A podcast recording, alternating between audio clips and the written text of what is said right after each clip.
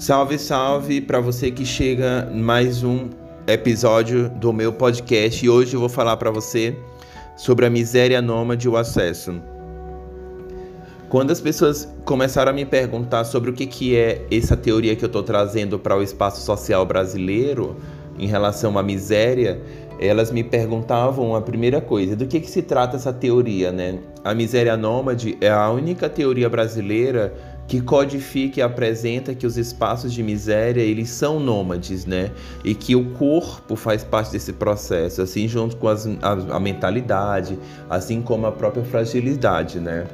É importante a gente pensar que essa fragilidade ela é constituída a partir de uma, de uma situação, né? Ela não é frágil por qualquer coisa. E essa condição ela foi percebida ao longo das minhas pesquisas dentro das periferias paulistanas, que traz esse espaço, né? Porque para mim eu considero a pobreza como um fenômeno, né? Ele é complexo e ele é multidimensional.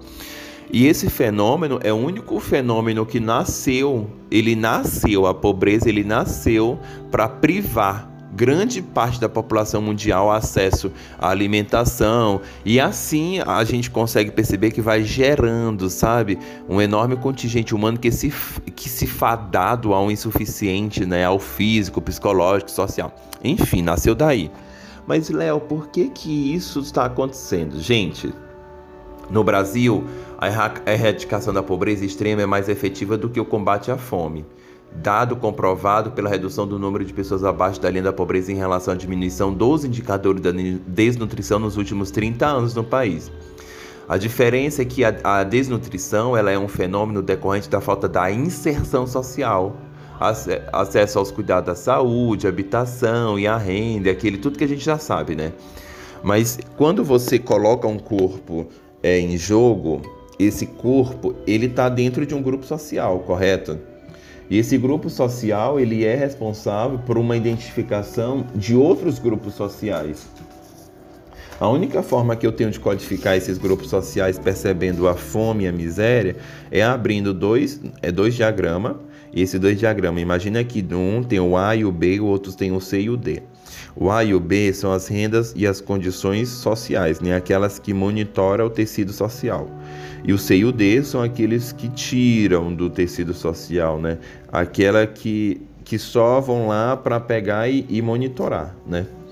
O A e o B está incluído o patrão, está incluído a empresa, está incluído os investidores e está incluído a grande massa de valores brasileira. O C e o D está incluído as, os trabalhadores comuns de chão de fábrica, está incluído os pensadores pobres, está incluído as pessoas que estão em extrema pobreza e está incluído as, as associações, né?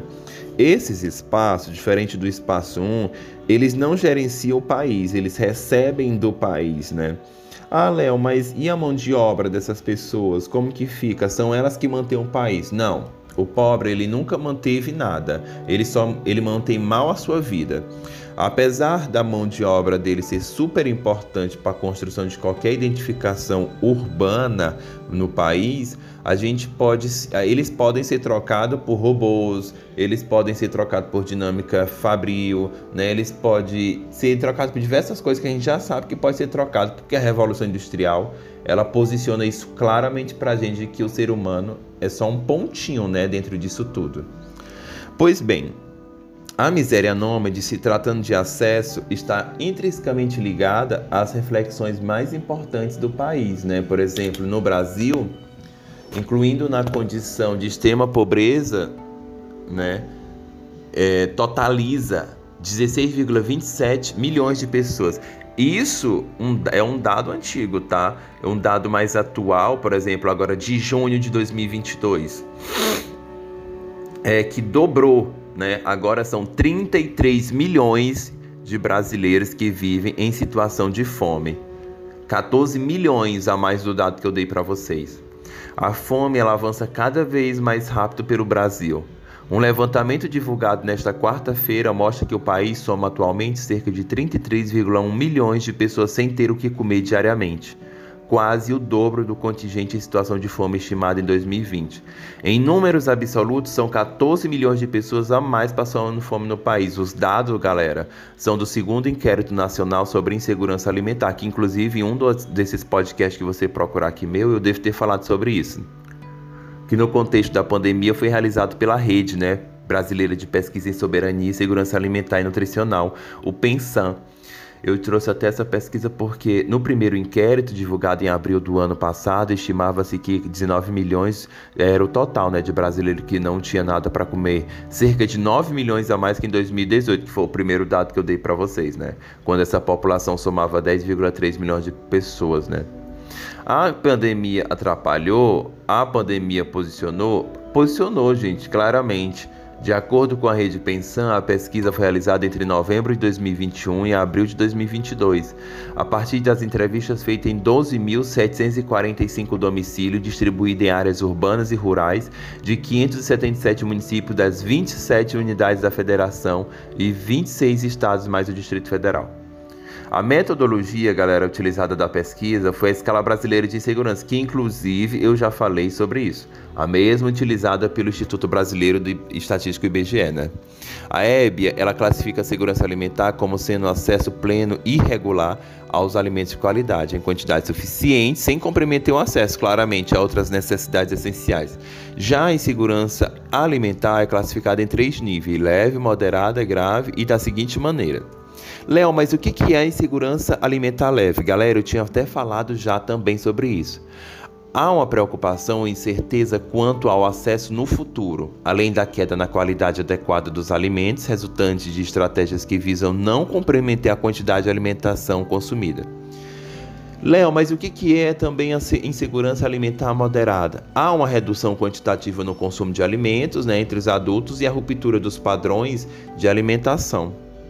E a insegurança alimentar grave. Há uma redução quantitativa de alimento também entre as crianças, ou seja, a ruptura nos padrões de alimentação resultante da falta de alimentação entre todos os moradores do domicílio. Nessa situação, a fome passa a ser uma experiência vivida no lar.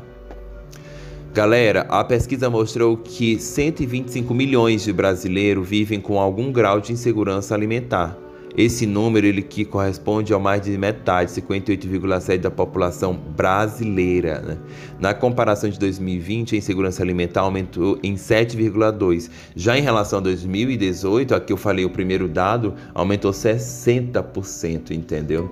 O retrato da fome, de acordo com a pesquisa na média, cerca de 15% das famílias brasileiras enfrentam a fome atualmente. Fatores regionais, sociais e, no entanto, agravam a situação, como também já tinha dito, né? É, é muito. Eu vou. De acordo com todo esse processo, a gente tem que começar a pensar que a justiça é, é a primeira virtude das instituições sociais, né? Como a verdade é dos sistemas de pensamento. É, a teoria da justiça, ela parte de um pressuposto da equidade social, né? Onde a gente pode começar a argumentar que existe um contrato social somente se existir justiça. É justo que os membros daquela comunidade sejam considerados, né, a partir da igualdade de seus direitos. Por exemplo, um autor bacana, Rawls, acredita que as pessoas escolheriam dois princípios de justiça a partir desse pressuposto. O primeiro, que ofereceria as mesmas liberdades básicas para os cidadãos, como as esperança e a religião, a expressão e a religião. E o segundo princípio nortearia para o sentido da equidade social e econômica, né, concedendo benefícios aos membros favorecidos. Mas essa justiça da igualdade, ela tem realmente trazido com essas relações a condição, né, de que uh, comer o resto do prato dos outros é passar fome, comer apenas uma vez dia, por dia é passar fome, ter que se humilhar para receber uma cesta básica é passar fome, trocar a dignidade por comida é passar fome, ter medo de passar fome é estar prisioneiro da fome. A, respeita, a respeitadora pesquisadora Eliane Azevedo demonstrou que fome associada à pobreza absoluta, estando presente desde os primeiros dias de vida de uma criança, praticamente condena esse ser humano à condição de subnutrido crônico, né? deficiente físico e mental. Eu acredito muito de que essas relações que a gente tem discutido bastante em relação à miséria nômade têm proporcionado essa unilateralidade, né? é, que a gente constrói dentro de uma ação. Eu penso de que essa legalidade da miséria ela é formalizada com o acesso do Estado, né? Esse principal acesso. Eu expliquei as relações de diagrama, que eu vou chamar, eu vou codificar esse diagrama de diagrama do acesso, né? Esse diagrama do acesso, ele dá pra gente dois, dois, dois sistemas básicos, né? Que é o sistema de poder e o, o sistema de não poder, né? São sistemas que a gente conclui que são enraizados a partir da metade da existência de uma pessoa, né? Se você pode, você pode, se você não pode, você não pode. São um sistema de unilateralidade que fazem com que essa miséria seja construída não a partir de um olhar externo, mas a partir de uma condição técnica pautada por números e diálogos com base em pesquisas super importantes, como que é o da, por exemplo, da pensão, né, que traz essa continuidade da insegurança alimentar como um patamar de acesso. Eu acredito muito que se a pessoa não tem o que comer, ela não tem o que pensar, ela não tem o que fazer, ela não tem o que agir. É muito forte tudo isso.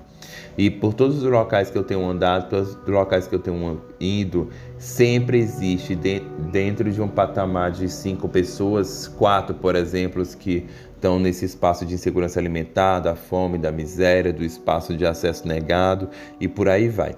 Essa não é um podcast oficial sobre a miséria nômade, mas já que eu já estou falando da miséria nômade nas redes sociais, nos espaços de comunicação brasileiro, eu acho que é importante a gente começar a destrinchar sobre mais essa teoria. É uma teoria que se inicia passo a passo, lentamente, mas que eu tenho muito orgulho de estar escrevendo e creio que ao longo do tempo o país será muito orgulhoso também de ter esse conceito, porque eu acredito muito de que essa miséria nômade ela é pautada numa relação de poder e esse poder está cada vez mais claro na condição sociopolítica do Brasil. Um forte abraço e muito obrigado por ter ficado até aqui.